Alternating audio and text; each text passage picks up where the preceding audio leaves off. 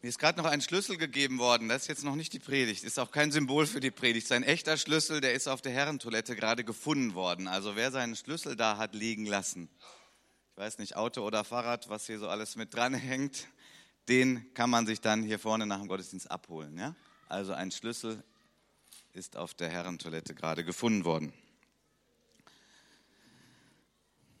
Ja, ich freue mich auch riesig, dass ich euch Täuflingen jetzt die Leviten lesen darf. Äh, nein, eine Predigt halten.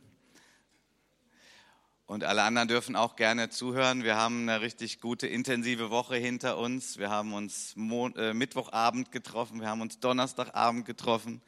Bitteschön. Und wir haben uns Samstag äh, von 10 bis 14 Uhr hier getroffen. Und das war richtig gut. Da wächst man auch so ein bisschen zusammen äh, in dieser Gruppe. Vor einiger Zeit hatte ich mich schon mit den äh, persisch sprechenden vier Männern, Brüdern extra getroffen, ähm, wo wir das dann auch übersetzt haben, jeweils der Erfahren, der auch heute getauft wird, der dann übersetzt hat. Sehr intensive Zeiten, sehr schöne Zeiten. Ähm, nicht nur auf der menschlichen Ebene, auch wir haben gemerkt, dass Gott wirklich da ist, dass sein Wort sehr lebendig geworden ist. Und ähm, ich muss das einfach mal eben loswerden und hier sagen, weil dieser Taufgottesdienst auch von daher nochmal was ganz Besonderes für mich ist. Gut, ich werde heute predigen über Abraham. Ach nee, der alte Abraham, schon wieder. Für die, die heute zum ersten Mal hier sind, es ist die fünfte Predigt über Abraham. Ähm, aber man kann die auch so verstehen, auch wenn man die anderen Predigten nicht gehört hat. Ich habe mich sehr darauf gefreut, weil als ich diese Predigtreihe vorbereitet habe, wusste ich ja schon, heute ist Tauftermin. Und es gibt einen wunderbaren Text, wo es um den Bund mit Gott geht. Und da sind wir dann auch sehr nah schon beim Thema Taufe, weil die Taufe auch ein Bundesschluss mit Gott ist, den ihr nachher hier feierlich erklären werdet und durchführen werdet. Aber wir schauen uns diesen recht alten Text an aus dem Alten Testament und der erschließt sich auch nicht in allem so sofort. Der ist sehr spannend und sehr interessant. Wir lesen aus 1. Mose 15 die Verse 7 bis 18. Abraham der Bund mit Gott. Dann sprach der Herr zu ihm, also zu Abraham, ich bin der Herr, der dich aus Ur in Chaldea geführt hat, um dir dieses Land zu geben. Doch Abraham entgegnete, O allmächtiger Herr, wie kann ich sicher sein, dass, es wirklich, dass ich es wirklich bekommen werde? Da befahl ihm der Herr, bring mir eine dreijährige Kuh, eine dreijährige Ziege, einen dreijährigen Widder, eine Turteltaube und eine andere Taube. Abraham holte die Tiere und schlachtete sie. Er schnitt jedes einzelne der Länge nach durch und legte je eine Hälfte der anderen gegenüber. Die Vögel aber zerteilte er nicht. Raubvögel stießen auf die Kadaver herab, doch Abraham jagte sie weg. Als die Sonne unterging, fiel Abraham in einen tiefen Schlaf. Während er schlief, befiel ihn eine schreckliche, dunkle Angst. Vers 13. Da sprach der Herr zu Abraham, du sollst wissen, dass deine Nachkommen Fremde in einem fremden Land sein werden. Sie werden 400 Jahre lang als Sklaven unterdrückt werden. Doch ich werde das Volk, das sie unterdrückt, bestrafen. Am Ende werden sie mit großen Reichtümern von dort wegziehen. Du aber wirst ein hohes Alter erreichen und in Frieden sterben. Erst wenn die Sünde der Amoriter das Maß voll gemacht haben wird, werden deine Nachkommen nach vier Generationen hierher zurückkehren. Vers 17. Als die Sonne untergegangen und es ganz dunkel geworden war, fuhr ein rauchender Feuerofen und eine flammende Fackel zwischen den Hälften der Kadaver hindurch. Vers 18. So schloss der Herr an jenem Tag einen Bund mit Abraham.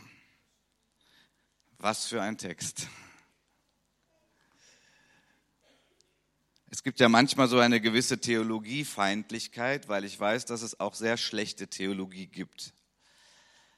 Aber bei solchen Texten ist es schon gut, wenn man auch sich in dem Bereich auskennt und ein bisschen nachforschen kann und schauen kann, denn dann erschließen sich Schätze auch in solchen Texten. Es ist ja derselbe Gott, den wir anbeten, an den wir glauben. Und es ist ein Mensch, Abraham, der genau wie wir Gefühle hatte, Gedanken, Unsicherheiten und der hier einen Bund mit Gott schließt. Abrahams Bund mit Gott. Wir haben gerade diese Verse gelesen, das hier nochmal ein bisschen zusammengefasst. Vers 18, dann so ganz simpel, so schloss der Herr an jenem Tag einen Bund mit Abraham. Aber was war das für ein Bund?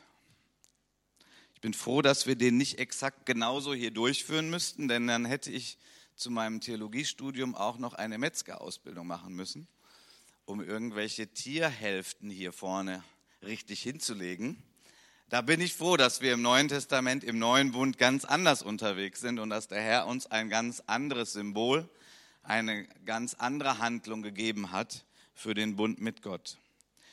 Etwas Hintergrundwissen, damit wir verstehen, denn interessant ist, dass ähm, Gott dem Abraham einen Befehl gibt, nämlich diese Tiere zu bringen und dass es dann in Vers 10 heißt, Abraham holte diese Tiere und ohne weitere Anweisungen hat er sie in der Mitte durchgeschnitten und die Hälften jeweils gegenüber hingelegt, sodass dazwischen so eine Gasse war. Das heißt, der Abraham, der hatte einen Vorsprung, was uns angeht, der hat gewusst, was jetzt gemeint war, um was es geht. Und das möchte ich uns ein bisschen erklären.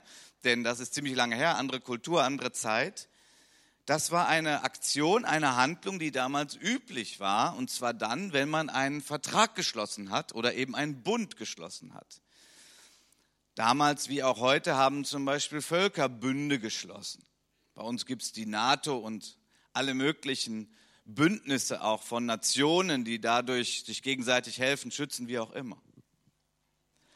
Und damals gab es kleinere Reiche und Könige, und es gab auch Geschäftspartner natürlich, das hat es immer gegeben, dass man handelt und dass man einen Vertrag macht und man will ja sicher gehen, dass der andere auch den Vertrag einhält. Das ist an sich nichts Neues. Ich lese uns mal kurz vor, hier bezüglich diesen Tierhälften. Dieser Brauch aus dem mesopotamischen Kulturraum, also das ist die Gegend, in der sich das ja abspielte, war auch im palästinischen Raum bekannt, also da, wo sie jetzt sind. Alles da die Gegend, wo Abraham lebte. Dieser Brauch wurde auch noch bis zur Zeit Jeremias, also um 600 vor Christus, praktiziert. Kann man sogar nachlesen im Buch Jeremia, wer das machen will, Kapitel 34, Vers 18. Die fünf Tierarten, die Abraham auf Gottes Anweisung nehmen sollte, waren übrigens später genau die Opfertiere, die auch nach Mose für das Gesetz zulässig waren. Bei diesem Brauch, jetzt kommt es auf den Punkt, schwören die beiden Vertragspartner die unbedingte Einhaltung ihrer Zusage. Die zerschnittenen Körper von den Tieren werden nach einer bestimmten Ordnung einander gegenübergelegt und dann gehen die beiden Vertragspartner mit einer brennenden Fackel in der Hand zwischen diesen zerschnittenen Tieren hindurch.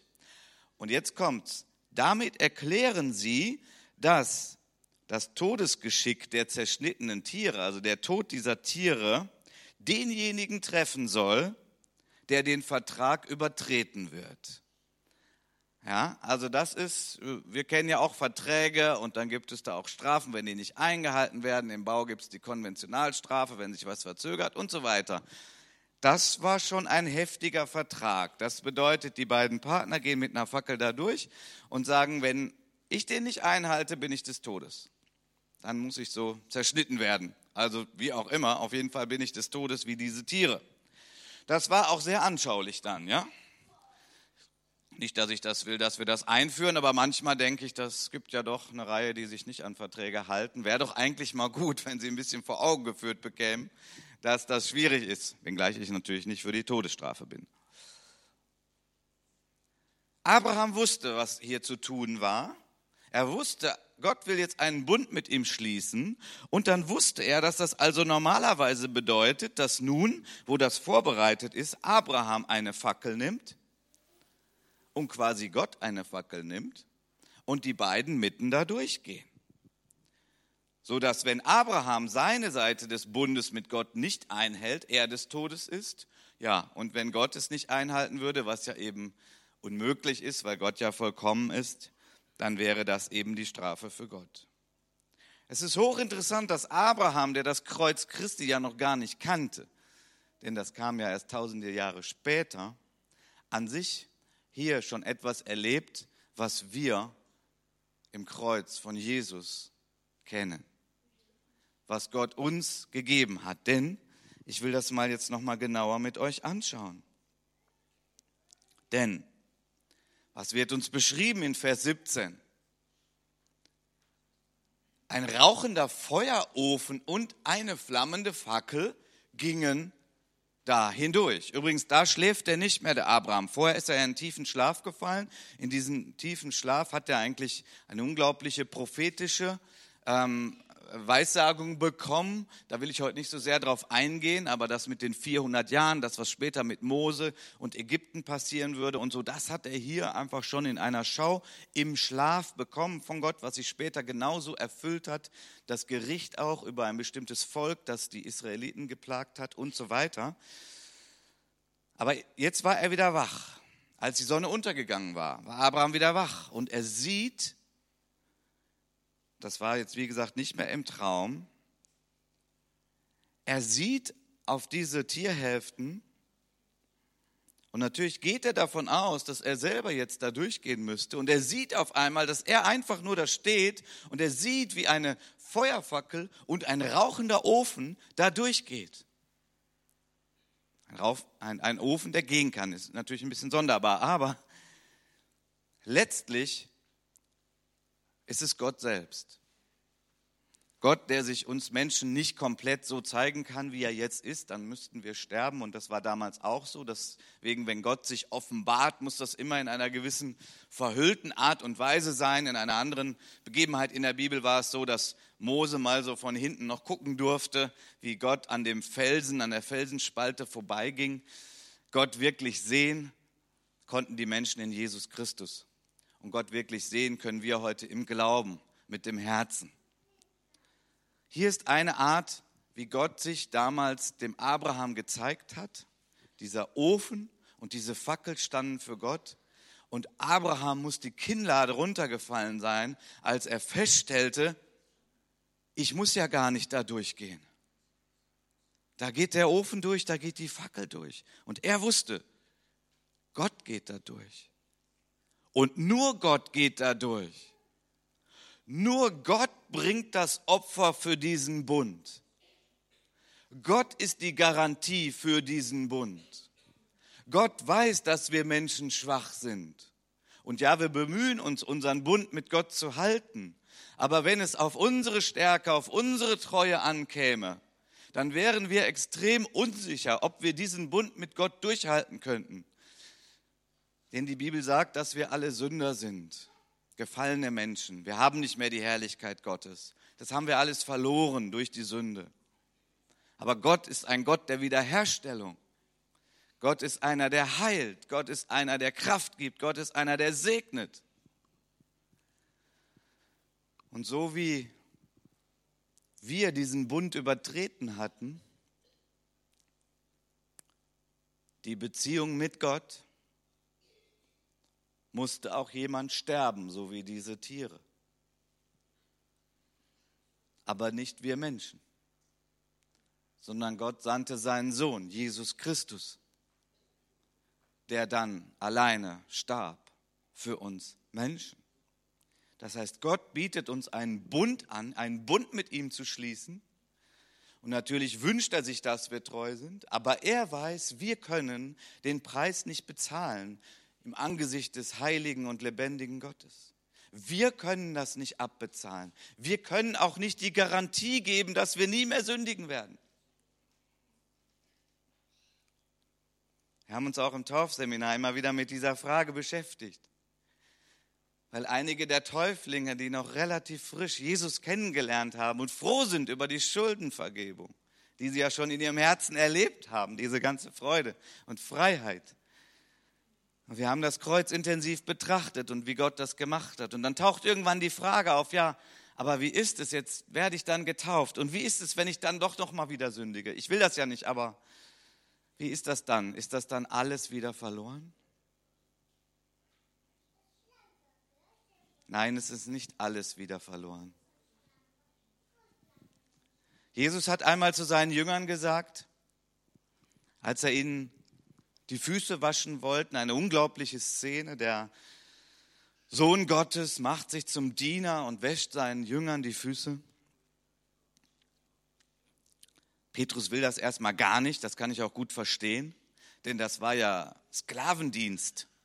Die Füße wusch der Sklave im Haus den Gästen, die da kamen.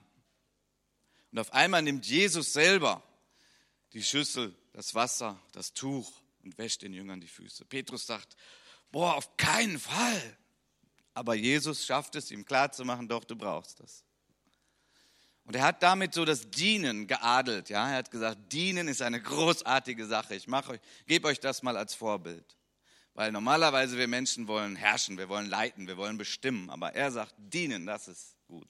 Aber ein zweites hat er auch mit dieser Aktion klar gemacht. Denn als Petrus erst sagte, nein, nein, auf keinen Fall, und er dann doch einwilligte, dann sagte er, ah, okay, ja, dann will ich ganz gebadet werden,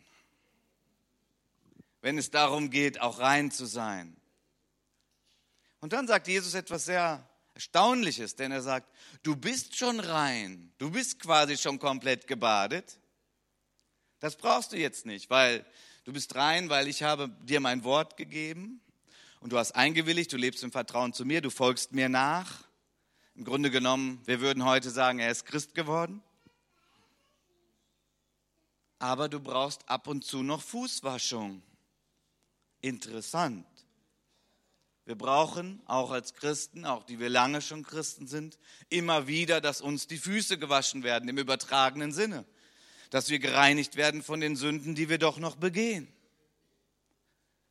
Ob es nun grobe, krasse Sünden sind oder die heimlichen Sünden, die Gedankensünden oder die Unterlassungssünden im Angesicht des heiligen Gottes schaffen wir das nicht, hier perfekt zu leben. Wir wollen das, ja. Versteht mich richtig. Ich rede nicht hier für die Lässigkeit, ist doch egal. Gott vergibt sowieso die Sünde. Nein, nein. Wir haben ja Gott kennengelernt. Wir lieben ihn ja und deswegen wollen wir ihn nicht verletzen. Wir wollen ihm nicht wehtun. Wir wollen nicht sündigen. Das ist lebendiges, wahres, echtes Christsein. Aber es passiert. Deswegen feiern wir monatlich das Abendmahl. Deswegen beten wir immer wieder mal das Vaterunser oder gebrauchen es für unsere stille Zeit, wo es vom täglichen Brot die Rede ist, aber auch von der Bitte um Vergebung. Wir haben das Bad nötig, die Taufe, das Symbol, der Glaubensschritt, den Bund mit Gott zu schließen und wir werden immer wieder nötig haben, dass uns die Füße gewaschen werden, wenn der Heilige Geist uns von Sünde überführt. Unser Bund mit Gott ist begründet alleine in dem Opfer, das Jesus Christus für uns gebracht hat. Jesaja 53 sagt in Vers 4 bis 6, für war er, und hier ist Jesus gemeint, Jesus Christus, für war er hat unsere Krankheit getragen und unsere Schmerzen auf sich geladen. Wir hielten ihn für bestraft, von Gott geschlagen und niedergebeugt. Doch er wurde um unserer Übertretung willen durchbohrt am Kreuz, wegen unserer Missetaten zerschlagen. Die Strafe lag auf ihm, damit wir Frieden hätten. Einige der Täuflinge haben mir das gesagt. Einer sagte gestern noch zu mir, Jesus so kennenzulernen, aufzunehmen im Herzen, das kann man ja mit keinem Geld der Welt kaufen. Diesen Frieden, den man jetzt hat. Und wenn man Lotto spielen würde, sagte er, und man würde viel Geld gewinnen. Aber das ist doch viel, viel mehr, das ist doch viel, viel kostbarer. Diesen Frieden mit Gott, diese Ruhe im Herzen, dieses Ich bin eins mit Gott. Er hat mir meine Schuld vergeben damit wir Frieden hätten. Und durch seine Wunden sind wir geheilt worden. Wir alle gingen in die Irre, wie Schafe. Jeder wandte sich auf seinen Weg. Aber der Herr warf unser aller Schuld auf ihn. Christus wurde durchbohrt, wie es hier heißt. Er wurde zerschlagen. Er wurde nicht wie diese Tierhälften in der Mitte durchgeschnitten, aber auch er litt erbärmlich am Kreuz und wurde das alleinige Opfer für unsere Schuld damit wir Frieden haben mit Gott. Ich möchte diesen Text unseren Ausgangstext hier mit Abraham mal ein bisschen übertragen. Ich weiß, das ist jetzt eigentlich ein bisschen schnell und ein bisschen viel, aber ihr könnt es vielleicht ja nachher nochmal drüber nachdenken. Ich will das mal so übertragen jetzt. Der Bund, den Abraham geschlossen hat, mit dem Bund, den wir mit Gott haben. Und das geht dann ungefähr so. Dann sprach der Herr zu ihm, ich bin der Herr, der dich aus deinem Egoland geführt hat, um mit dir mein herrliches Land, mein Königreich zu teilen. Abraham wurde aus seinem Land herausgeführt, aus seiner Heimat. Er war ein Flüchtling. Und viele wissen das sogar aus Erfahrung und andere können das nachvollziehen. Das war nicht schön. Aber es war nicht nur die, der Verlust der Heimat für Abraham, dass er da herausgeführt wurde, sondern übertragen ist es für uns so, dass wir aus unserem Egoland, so möchte ich es mal bezeichnen, herausgeführt werden. Wenn Christus uns ruft und sagt, folge mir nach, dann werden wir aus unserem Egoland, was ist gemeint? So dieses unabhängig von Gott, ich tue, was ich will, ich bin ich, ja, und ich bewerte auch alles, wie ich das will, ob das jetzt Sünde ist oder nicht, bewerte ich und ob es einen Gott gibt, bewerte ich und wie ich mit anderen Menschen umgehe, bewerte ich. Das ist Kultur, das ist äh, das Denken unserer Gesellschaft. Das ist Humanismus. Ich will jetzt nicht auf den Humanismus so komplett drauf eindreschen, der hat auch viel Gutes gebracht, aber er erlöst keine Menschen. Aus dem Egoland. Unsere Täuflinge haben gesagt, ja, Dazu bin ich bereit. Wir haben das zusammen auch gebetet. Ich lebe nicht mehr mein Land. Ich, also nicht Land, sondern ich lebe nicht mehr mich. Ich bin nicht mehr mein eigener Herr. Jesus Christus ist jetzt der Herr. So wie Abraham eben auch bereit war, aus diesem Land rauszugehen. Und das Schöne bei Gott ist, wenn wir Gott etwas opfern, wir bekommen immer etwas Besseres bei ihm. Habe ich jetzt gesagt, wenn ihr nachher 10 Euro ins Opfer gebt, habt ihr dann am Ende 100 Euro, wenn ihr rausgeht? Habe ich nicht gesagt. Mein Gott könnte auch das machen. Und Menschen haben schon solche Erfahrungen gemacht, ja. Aber Gott teilt mit uns sein Reich, sein Königreich. Wir leben jetzt als Gläubige in seinem Reich. Es ist ein unsichtbares Reich, aber es ist ein Reich von Frieden, von Liebe, von Weisheit, Beziehungsfähigkeit wächst. Wir werden glücklicher. Nicht unbedingt reicher, aber glücklicher im Herzen, der wahre Reichtum. Der Herr, Vers 9, meine Übertragung, fordert uns auf, vertrau mir dein ganzes Leben an, opfere es mit allem, was du bist und hast. Ja, wir müssen nicht sterben wie diese Tiere aber unser altes egoistisches Ich, das muss sterben. Und das geht so, dass wir uns Gott ganz hingeben. Mit allem, was wir sind und was wir haben. Alles Gute, was wir haben, unsere Zeit, unsere Ressourcen, unsere Beziehungen. Verlieren wir das dann alles? Nein, nein, wir legen es in die Hand Gottes. Und Gott macht uns dann zu Verwaltern darüber, was natürlich manchmal heißen kann, dass er uns sagt, okay, ich hätte gerne etwas von deiner Zeit, dass du das und das tust. Ja. Also wir geben uns ganz hin. Und jetzt weiter heißt es, wir geben unser Leben als Opfer und wir erhoffen uns Schutz und Segen und denken, wir würden, falls wir versagen, alles wieder verlieren. Ich weiß, nicht alle denken so, aber manche denken so. Und das war auch Thema in dem Seminar und ich weiß es auch aus der Seelsorge, auch langjährige Christen haben manchmal diese Sorge, dass sie das doch wieder verlieren könnten, weil sie Fehler gemacht haben. Oder ob Gott wirklich so gut ist, diese Zweifel. Und so hat auch der Abraham zunächst mal gedacht, als er das ja sah. Er dachte, okay, jetzt gehen wir dabei gleich beide durch und ich hoffe, also natürlich, ich werde Schutz und Segen bekommen, weil Gott ist der größere Partner in diesem Bund, der wird mich schützen und segnen. Aber was ist mit meiner Seite? Falls ich versagen werde, dann werde ich wieder alles verlieren. Vers 17 in der Übertragung. Aber Gott genügt es, dass wir uns ihm anvertrauen. Er weiß, dass wir versagt haben und es immer noch nötig haben, dass er uns die Füße wäscht. Er allein bezahlt für unser Versagen mit dem Leben seines Sohnes Jesus Christus. Und so schließt der Herr den Bund mit uns. In diesem Text, den wir betrachten, stellt Abraham ja einmal eine Frage. Okay, da komme ich gleich zu. Zunächst nochmal hier etwas zur Taufe.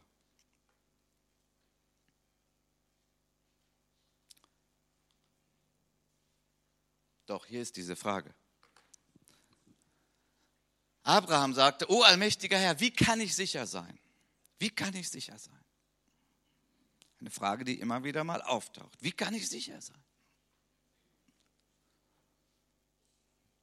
Nun, wir haben nicht diesen alten Brauch mehr, aber die Bibel sagt uns, wir werden sicher in unserem Glauben, in unserer Erlösung, dass unser Heil besteht, dass wir in den Himmel gehen werden, indem wir nicht schauen auf uns, so bin ich sicher, wie stark bin ich, wie gut bin ich, sondern indem wir hinschauen auf Jesus.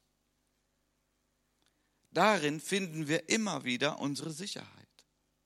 Hebräer Kapitel 12 sagt es, ich nehme mal nur den Vers 2, indem wir hinschauen auf Jesus, den Anfänger und Vollender des Glaubens, der um der vor ihm liegenden Freude willen, die vor ihm liegende Freude sind wir, und den Willen des Vaters erfüllt zu haben. Das war die Freude, die Jesus motiviert hat. Hat er das Kreuz erduldete, erduldet, die Schande für nichts geachtet und sich zur Rechten des Thrones Gottes gesetzt. Also ihr Lieben, nicht nur die Täuflinge, sondern wir alle, wenn wir unsicher sind, wenn wir Zweifel haben, wenn wir uns fragen, reicht das? Liebt Gott mich noch? Ist Gott wirklich gut? Kann ich es schaffen? Werde ich bis in den Himmel kommen? Schau auf Jesus. Such nicht die Stärke in dir. Schau auf Jesus. Dieses Hinschauen auf Jesus heißt im Griechischen gleichzeitig wegschauen von allem anderen und hinschauen auf Jesus. Bete, schau auf ihn. Er sitzt jetzt zur Rechten des Vaters und durch den Heiligen Geist ist er mitten unter uns und wohnt er in unseren Herzen. Schau auf ihn. Wenn du dich fragst, wie geht das, dass ich in diesem Bund mit Gott bin und bleibe? Schau auf Jesus. Er ist das Opfer. Er alleine hat es vollbracht.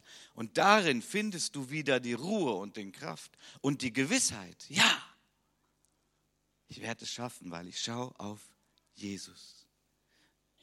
Unser ganzer Glaubenswandel, unser Leben mit Gott ist alles immer in Beziehung mit Jesus. Heißt das, dass ich immer nur noch an Jesus denken muss? Nein, heißt es nicht.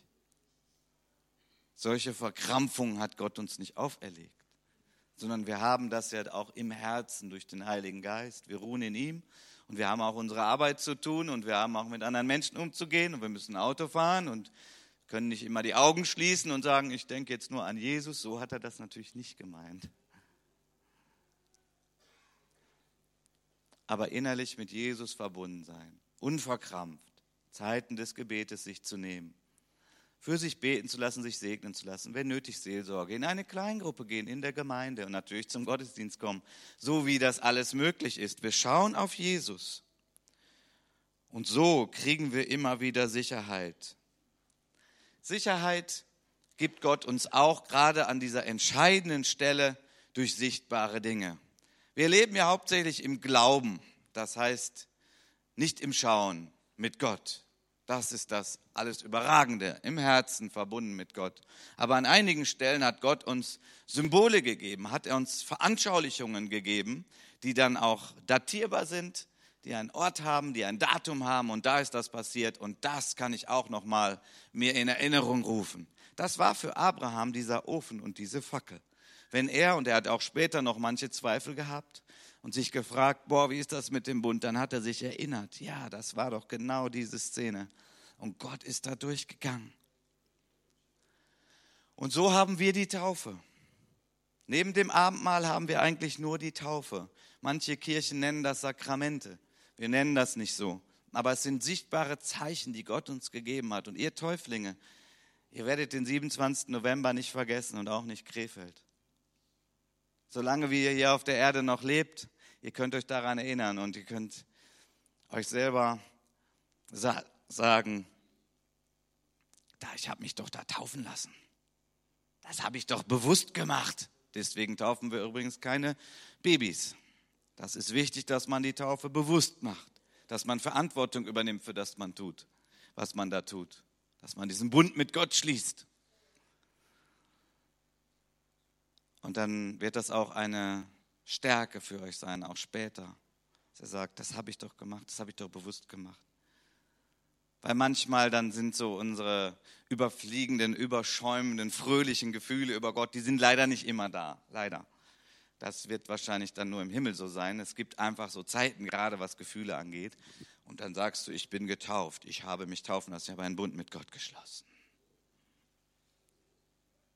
So wie der rauchende Backofen und die Feuerfackel eine sichtbare Erfahrung war, um Abrahams Gottvertrauen zu stärken, so auch die Taufe. Es ist ja mit dem Glauben so, heutzutage wird oft gesagt, ja, der Glaube, das ist Privatsache.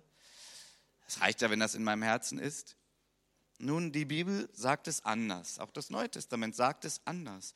Die Bibel sagt, wenn du mit deinem Mund Jesus als den Herrn bekennst und in deinem Herzen glaubst, dass Gott ihn von den Toten auferweckt hat, so wirst du gerettet.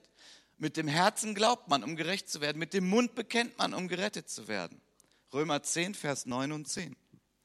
Wir haben beide Seiten. Wir haben das Herz. Ja, das ist natürlich ganz wichtig. Ein hohles Bekenntnis nur mit dem Kopf und das Herz ist nicht dabei, ist ganz schlecht. Aber zu sagen, ja, nur was in meinem Herzen ist, Gott alleine, das reicht doch, Gott weiß das, ich weiß das, es ist nicht biblisches Denken. Der Glaube braucht auch seinen äußeren Ausdruck, ein Zeugnis, ein Bekenntnis. Das ist die Taufe und das ist auch, wenn immer wir von Jesus bezeugen. Aber deswegen ist die Taufe auch ein öffentliches Fest. Es gehört dazu, zusammen. Wir neigen oft so dazu, ja, was ist denn jetzt wichtiger von den beiden? Das ist oft so unser Denken, aber was ist denn wichtiger? Ähm, das ist nicht biblisches Denken. Es gibt an vielen Stellen in der Bibel einerseits, andererseits, beides zusammen. So ist das richtig. Und in Markus 16 heißt es, wer glaubt und getauft wird, der wird gerettet werden. Wer nicht glaubt, wird verdammt werden. Wer glaubt und getauft wird, in dieser Reihenfolge geht das Ganze. Wer glaubt und getauft wird. Wir segnen gerne Kinder hier auch in diesem Gottesdienst. Regelmäßig machen wir das, zweimal im Jahr oder so. Aber wir taufen keine Kinder, weil sie nicht selbst schon die Verantwortung übernehmen können, den Bund mit Gott zu schließen oder gar ihn zu verstehen.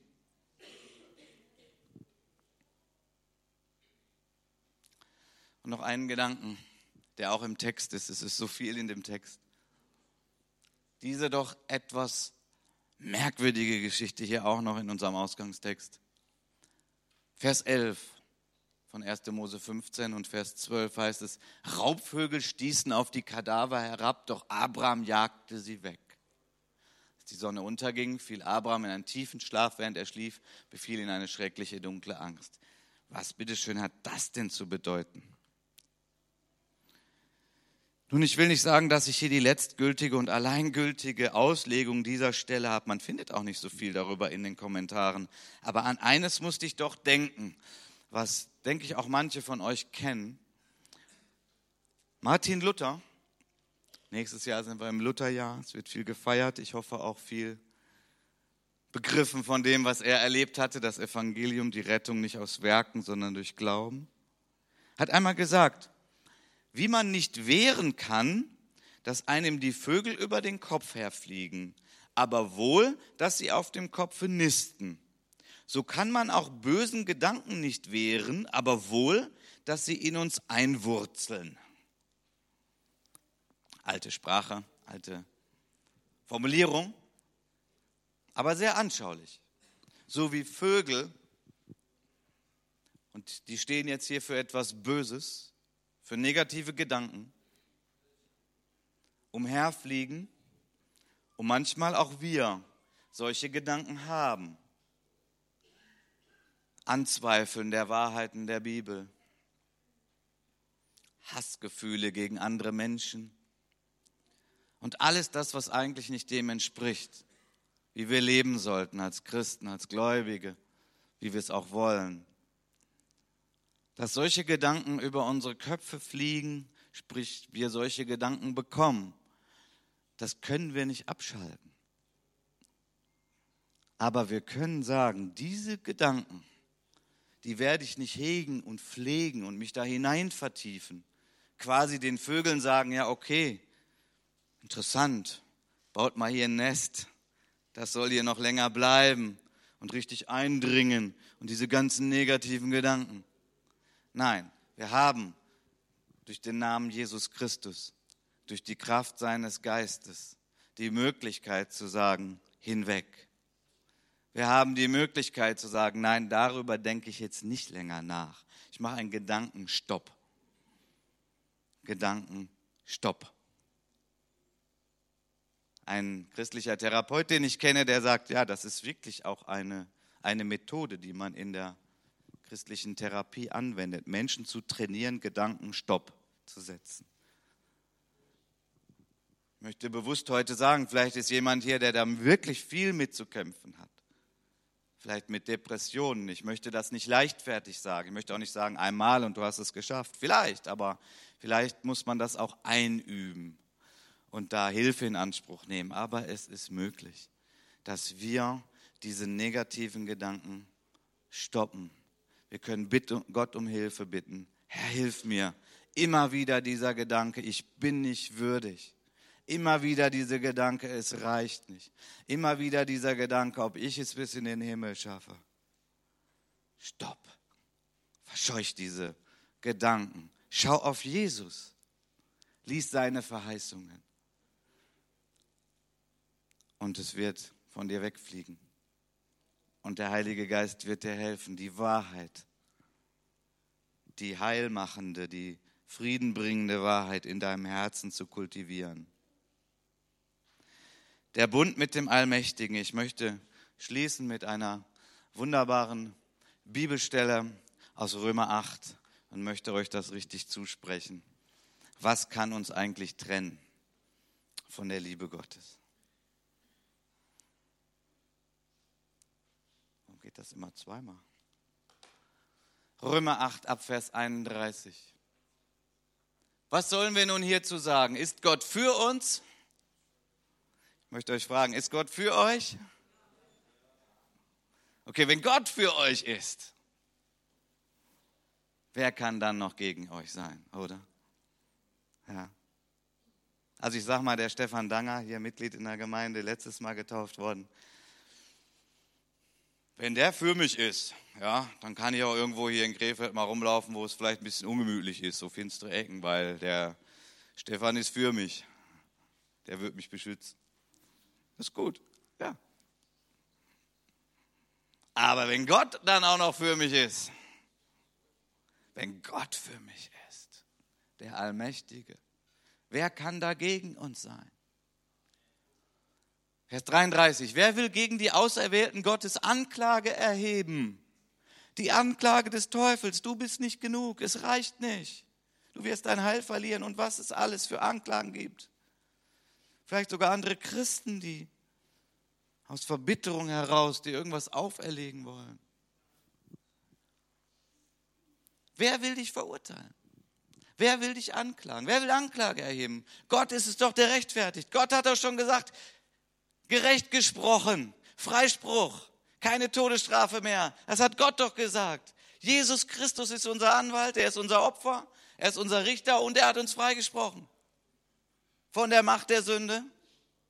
So bitte, was brauchen wir noch? Kein Gericht der Welt, kein Mensch dieser Welt kann dagegen etwas sagen. Und wenn sie es tun, berufe dich auf Gottes Wort. Gott hat mich gerecht gesprochen. Weil ich so toll bin? Nein, weil ich Jesus Christus glaube und mich darauf berufe, auf sein Kreuz, auf sein Opfer, auf sein Blut. Ich bin gerecht vor Gott. Unglaubliche Aussage, aber stimmt, ja. Weil Gott sagt es. Wer will verurteilen? Christus ist es doch, der gestorben ist. Ja, mehr noch, der auferweckt ist, zu, zu Rechten Gottes sitzt, der auch für uns eintritt. Er betet für uns. Er ist der Hohepriester, der ewige Hohepriester. Wer will uns scheiden von der Liebe des Christus? Jetzt wird es ein bisschen ungemütlich, aber das gehört dazu. Drangsal, Druck, Verfolgung, Angst, Hunger, Blöße, Gefahr oder Schwert. Wir leben in einem Land, wo keine Christenverfolgung ist, aber unsere Mitgeschwister im Glauben, in Ländern, wo Verfolgung ist, die erleben das wirklich. Christus zu folgen ist nicht Schlaraffenland. Christus zu folgen ist nicht immer nur happy clappy. Nein, es ist nicht. Diese Welt ist grausam und verloren und kaputt.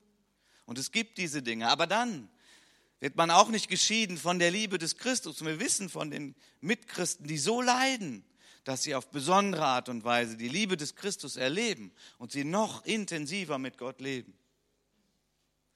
Vers 38, ich bin gewiss, dass weder Tod noch Leben, weder Engel noch Fürstentümer noch Gewalten, also keine Angst vor über, irgendwelchen übernatürlichen Kräften oder Wesen, keine Angst.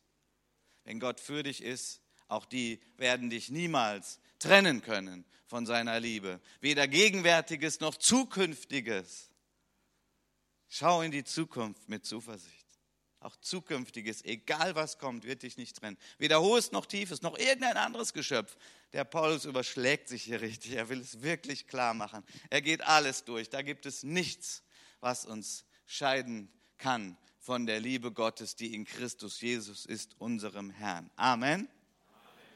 Amen. Ich würde gerne mit euch beten und dann geht es jetzt gleich weiter mit der Taufe. Herr Jesus, dein Wort ist deutlich und ist klar. Wir danken dir für unsere Täuflinge. Und wir, die wir schon vor längerer Zeit getauft wurden, wir freuen uns heute mit und werden auch erinnert, dass du diesen Bund mit uns geschlossen hast. Dass du der Allmächtige und Starke bist. Vergib uns, Herr, wo wir etwas anzweifeln. Vergib uns auch, Herr, wo wir manchmal versuchen, deinem Opfer Jesus Christus am Kreuz etwas hinzuzufügen und meinen, wir müssten noch was leisten, um dich gnädig oder gütig zu stimmen. Vergib uns das, Herr. Wir wollen da nichts hinzufügen. Vergib uns, Herr, wenn wir in eine Geschäftsbeziehung mit dir umgestiegen sind, wo wir meinen, ja, du tust etwas und wir müssen auch etwas tun, damit das Geschäft läuft. Vergib uns das, Herr. Du willst eine Liebesbeziehung mit uns. Du hast uns deine Liebe gezeigt, komplett durch dein völliges Opfer. Und diese Liebe, die motiviert uns, Herr, auch alles für dich zu geben und zu tun, aus Liebe. Nicht aus irgendwas abzahlen oder aufrechnen. Danke dafür, danke für dein Evangelium, danke für deine Wahrheit. Amen. Wollen wir direkt taufen oder ein Lied? Wir machen das Bekenntnis. Okay, wir nehmen ein Lied raus. Ich bitte die Täuflinge jetzt aufzustehen. Ähm, und ihr anderen, ihr könnt auch aufstehen, könnt auch sitzen bleiben. Jetzt geht es nochmal sehr um die Täuflinge hier. Denn bevor sie getauft werden, werden wir gemeinsam ein Bekenntnis sprechen. Das kommt auch nicht unvorbereitet jetzt für die Täuflinge. Auch das haben wir besprochen. Und haben sie gesagt, ja, das wollen sie. Das ist der Teil, den ihr tut in dem Bund mit Gott. Euer Bekenntnis. Und übrigens, ein Bekenntnis heißt nicht, das mache ich immer so. Das schaffe ich. Nein, nein, es ist ein Bekenntnis. Das heißt, ich will das. Ja? Und Gott wird euch helfen dabei. Gut, wir sprechen das gemeinsam laut und so viel es geht bei aller Nervosität von Herzen, okay? Ich glaube an Jesus Christus, den Sohn Gottes. Er starb für mich am Kreuz auf Golgatha und hat mich durch sein eigenes Blut von der Herrschaft der Sünde und des Todes erlöst. Ich weiß, dass ich ein Kind meines himmlischen Vaters bin. Durch Buße und Glauben habe ich Vergebung aller meiner Sünden empfangen. Durch Jesus wurde mir neues Leben geschenkt. Ich bin entschlossen, ein neues Leben zu führen weil ich den Weg der Sünde nicht mehr gehen will, gebe ich mein altes Leben. Jetzt habe ich, habe ich da zu euch geguckt und da habe ich die Zeile weg. Gebe ich mein altes Leben durch die Taufe in den Tod. Nun lebe ich für Christus, der über mein ganzes Leben verfügen und mich im Denken und Handeln leiten soll ich gehöre nun zum Leib Christi, seiner Gemeinde.